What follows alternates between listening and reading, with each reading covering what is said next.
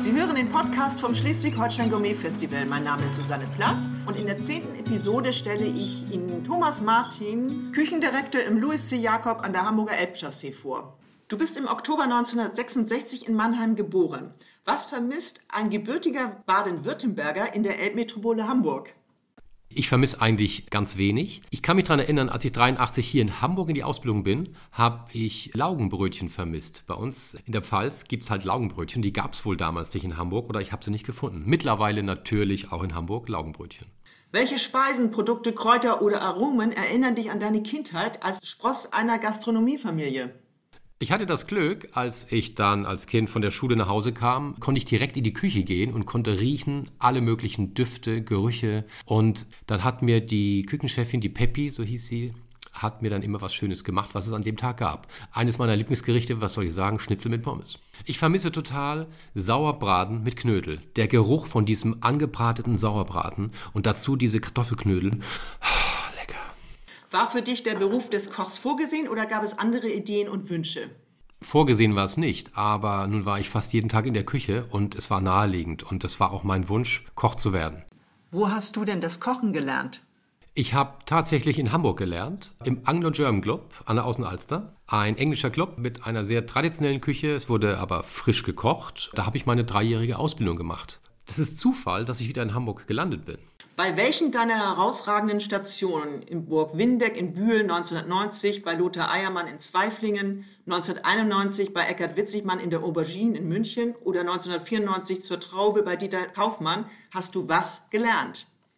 Jeder Chef hat seine Stärken. Also der Burg Windeck gab es viel Terrin. Lothar Eiermann, der hat mir eigentlich beigebracht, wie man mit großen Bratenstücken umgeht. Ganze Rehrücken, Rebhühner, Fasane im Federkleid, ganze Fische. Eckhard Witzigmann hat gezeigt, was tatsächlich à la Minute kochen bedeutet, im letzten Moment alles zuzubereiten. Und, also was die Qualität des Produktes angeht, hat er die allerhöchsten Ansprüche. Das war sozusagen die Benchmark für alles damals. Eckhard Witzigmann drei Sterne. Dieter Kaufmann in Griefenbräuch, da war ich äh, zwei Jahre und der war für mich der Soßenkoch. Er hat für mich die besten Soßen gemacht, die filigransten Soßen. Ich war damals Poissonné bei ihm, wo ich dachte, die Soße schmeckt schon. Da hat er nochmal ordentlich Süßwein ran gemacht oder eine Auslese, Beerenauslese und die Soße hat gigantisch geschmeckt. Also für mich der Soßenkönig Dieter Kaufmann. So habe ich bei jedem der großen Chefs etwas mitgenommen und dann im Laufe der Jahre meinen eigenen Stil entwickelt.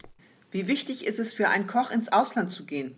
Zu der Zeit, also zu meinen Wanderjahren, war das noch nicht so üblich, dass man weltweit als Koch unterwegs war. Man könnte vielleicht aufs Schiff gehen, aber es war so, dass ich hauptsächlich in Deutschland war. Ausnahme, ich war in Frankreich in einer Auberge in der Nähe von Royan oder oberhalb von Bordeaux und, und das war eine großartige Erfahrung. Aber letzten Endes bin ich in Deutschland geblieben, habe da bei den großen Meistern gelernt. Heute ist alles ein bisschen anders. Heute können die jungen Köche, kann ich auch nur dazu raten, weit weg nach Singapur, nach Australien, nach New York, nach London, nach San Sebastian, also so viel wie möglich aufsaugen. Das ist alles etwas einfacher. Aber damals ist man eigentlich entweder in Deutschland geblieben oder eben nach Frankreich, Österreich, Schweiz.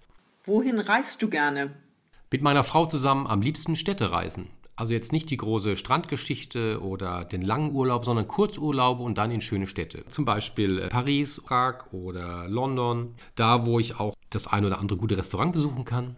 Ich gehe ja auch leidenschaftlich gerne essen. Von dem, was ich so kann, ich würde mal sagen, ein Großteil habe ich auch durchs Essen gehen gelernt, durch meine Städtereisen. Nicht nur Kultur, sondern eben auch Esskultur. Und da ist mein Wissen extrem gewachsen. Ich habe schon als junger Koch mein kleines Gehalt, was ich hatte, mein Konto war immer überzogen in meiner Ausbildung oder in meinen Wanderjahren, weil ich immer essen war und die paar Kröten, die ich hatte, die habe ich dann einfach auch ausgegeben. Warum hast du eigentlich nie das Restaurant deiner Eltern übernommen? Es gab eine Zeit, da habe ich im Restaurant meiner Eltern gearbeitet. Das hieß damals Fischspezialitäten-Restaurant Martin in Mannheim in der Neckarstadt. Ich habe dann festgestellt, nach drei Monaten, dass ich das nicht machen möchte. Also die Möglichkeit bestand, dass ich es übernehme, aber es war mir alles doch in der Zeit zu eng und äh, ich wollte weiter und bin dann wieder auf Reisen gegangen. Und das war auch die richtige Entscheidung, denn dann bin ich ja irgendwann in Hamburg gelandet. Und dann begann ja im Grunde meine Karriere erst richtig. 24 Jahre stehst du nun in der Küche vom Louis C. Jakob, immer auf Top-Niveau. Was haben die Gäste in dieser Zeit mit dir durchgemacht? 24 Jahre, ja, ist eine lange Zeit, eine sehr emotionale Zeit auch, nach wie vor. Ich habe 97 angefangen und da war das so, dass ich in Hamburg schon mit meiner Art zu kochen, diese eine moderne Variante der klassischen Küche, äh, intensive Soßen, Hauptprodukt glänzt, das kam super an in Hamburg und die Gäste haben im Grunde uns dann auch überrannt. Das Jakobs Restaurant, das hieß damals noch nicht Jakobs Restaurant, das hieß das Restaurant im Hotel Louis Jakob. Den Namen Jakobs Restaurant haben wir erst, glaube ich, zwei oder drei Jahre später dann uns ausgedacht die klassische Küche modern interpretiert. So, damit ging es los und dann kam auch der Erfolg sehr schnell, kam der erste Stern, ich wurde Koch des Jahres im Gourmillot und du entwickelst dich ja auch weiter als Koch und dann äh, kommen eben auch Phasen, die großartig sind. Du bist super kreativ, hast tolle Ideen, die passen auch in den Zeitgeist und dann kommen aber auch Phasen, das bist nicht du, was du kochst. Also das hatte ich auch mal so ein Jahr dazwischen, wo einfach das, was ich auf dem Teller hatte, das war ich gar nicht. Und diese ganzen Erfahrungen, die man macht, führen tatsächlich dann dahin, dass ich mittlerweile seit Jahren schon wieder da bin, wo ich am Anfang war. Die klassische Küche modern interpretiert, das Produkt fokussiert, die Soße intensiv, für den Gast nachvollziehbare Gerichte, aber mit einem gewissen Anspruch. So, das ist die Essenz aus dem, was ich über Jahre gezogen habe. Und die Gäste haben einiges mitgemacht. Ich weiß das noch damals, als ich anfing, da gab es keine kleinen Portionen. Ich habe richtig heftig große Portionen gemacht und nicht mit Butter gespart. Ich habe ordentlich Butter an meiner Trüffeljurang gehabt. Im Übrigen auch ordentlich Trüffel. Aber diese Zeiten äh, haben sich einfach geändert. Die Soßen sind leichter geworden und luftiger, auch die Cremes, die Mousse-Geschichten. Aber sorry, an mein Kartoffelpüree kommt genauso viel Butter dran wie damals. Aber ich finde, meine Gerichte haben sich weiterentwickelt. Es gibt sogar Gerichte, die ich damals mir ausgedacht hatte oder die ich auf der Speisekarte hatte, die heute noch exakt so auf der Karte sind. Ich sag mal nur meine geschmorte Ochsenschutter mit Kartoffelpüree und Möhrchen und glasierten Zwiebeln, die habe ich heute noch auf der Karte. Abgewandelt, keine Frage, modernisiert, aber immer noch noch ähnlich wie damals. So äh, sind die Jahre vergangen mit ganz vielen Hochs, einigen Tiefs, die einen eben auch stärken. Ich weiß noch, ich war ganz frisch angefangen im Jakobsen, glaube ich, gerade mal, es war ein Jahr her und da hat ein renommierter Restaurantkritiker damals wirklich meine Küche aufs Korn genommen und es hat ihm überhaupt nicht gut gefallen und das hat er auch geschrieben. Das hat mich tief getroffen, weil du bist ja jung, dynamisch, hast Power, willst Erfolg haben, hast unheimlich viel Ehrgeiz und dann kriegst du da so einen Dämpfer und ich bin froh, dass ich so früh einen Dämpfer bekommen habe, da reifst du dran und das gibt dir Kraft auch und lässt die ein oder andere Kleinigkeit dann auch nicht mehr ganz so schlimm wirken, weil du erlebst ja immer was. Ob das eine kleine Kritik ist vom Gast oder auch mal ein Journalist, der irgendwas schreibt. Unterm Strich bin ich gestärkt auch aus Dingen rausgegangen, die äh, vermeintlich erstmal negativ waren. Das muss man einfach wissen und auch mitnehmen. Wenn du zu viel Erfolg in kurzer Zeit hast, das ist, glaube ich, auch nicht richtig. Du musst auch über einen längeren Zeitraum, musst du auch abliefern können. Du bist auch nicht immer gleich drauf. Welchen Anteil hat denn dein Team am Kreativprozess und wie läuft das bei euch in der Küche ab? Am Anfang war es tatsächlich so, dass ich mir die Sachen alleine ausgedacht habe und gedacht habe, nur ich kriege das alles hin. Aber die Zeiten haben sich einfach verändert und entscheidend ist, dass du heute nur im Team Erfolg haben kannst. Seit Jahren schon läuft das so, dass meine Sous-Chefs und auch die Köche, die Postenköche mit mir zusammen die Gerichte sich ausdenken, kreieren und dann kommen wir immer zu einem guten Ergebnis. Ich sorge im Grunde dafür, dass Geschmacksintensität, Produktqualität, dass diese Linie bleibt, diese Klarheit auf dem Teller. Und meine Köche sorgen für das gewisse Quäntchen an Kreativität, geben den Gerichten nochmal so eine gewisse Art von Modernität. Und das ist auch die Art, wie man führt am besten. Den Nachwuchs auch mal machen lassen, Verantwortung übergeben und selbst Feintuning, dann kommt da schon was Tolles bei raus. Du liebst es, mit Produkten aus Norddeutschland zu kochen. Wie hast du denn dein Produzentennetzwerk aufgebaut und was müssen die für Voraussetzungen mitbringen?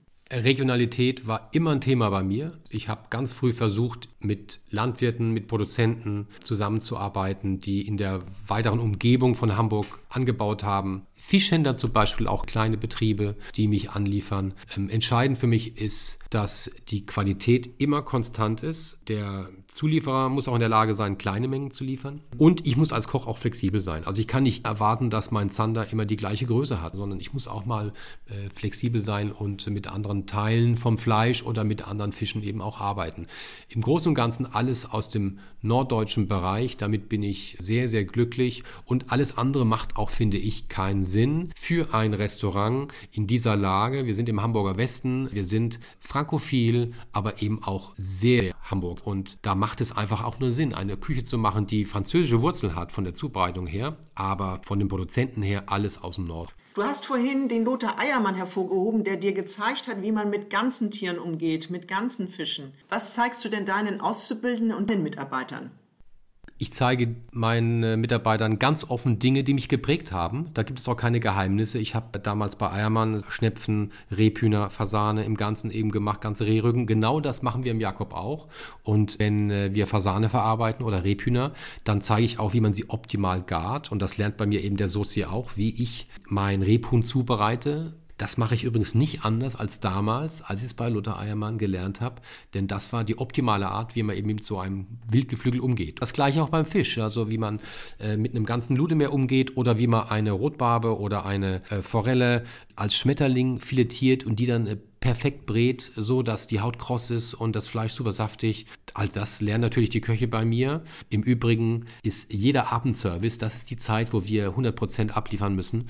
Und das ist die Zeit, wo wir jedes Mal auch neu trainieren auf hohem Niveau, denn die Gerichte sind besprochen und äh, da wird entschieden, wie gut das Gericht letztendlich dann auch auf dem Teller dann landet. Wie wichtig sind denn für dich die aktuellen Auszeichnungen in den Restaurantgates wie zwei Michelin-Sterne, 18 Gourmillot-Punkte, 8 Gusto-Pfannen und 3,5 Punkte in der Feinschmecker. Auszeichnungen sind natürlich eine tolle Bestätigung. Entscheidend finde ich, und darum geht es, der Gast muss Freude haben, wenn er kommt. Wir müssen toll kochen. Der Koch sollte auch zu seiner Küche stehen, eine klare Handschrift haben. Das Ambiente, der Service, die Weine, die Stimmung, all das gehört dazu. Und das Ganze hat natürlich auch einen wirtschaftlichen Vorteil. Du bist schon sehr lange Gastkoch und zwar sehr gern gesehener Gastkoch beim Schleswig-Holstein Gourmet Festival. Kannst du dich an Besonderheiten erinnern in den fremden Küchen? Ja, ich mache das, ich glaube, seit 2003. Ich bin immer toll aufgenommen worden. Es ist ja so, dass wir Köche alle, wir sind ja sagen wir mal, ein Handwerk und man versteht sich auch blind. Also du kommst als Gastkoch in eine fremde Küche rein und äh, passt dich erstmal den Gegebenheiten an, guckst mal, wo stehen die Pfannen, wie ist der Herd, wie sind die Öfen, ähm, dann wird mit dem Chef das Porzellan besprochen, worauf richten wir an und das ist vom Anfang bis zum Schluss ist das echtes Teamwork und zwar in jedem Haus gewesen und es hat immer richtig Spaß gemacht. Es waren immer tolle Chefs, tolle Köche und letzten Endes auch immer tolle Gäste. Wenn du in den verschiedenen Mitgliedshäusern kochst, woran orientierst du dich denn bei der Menügestaltung?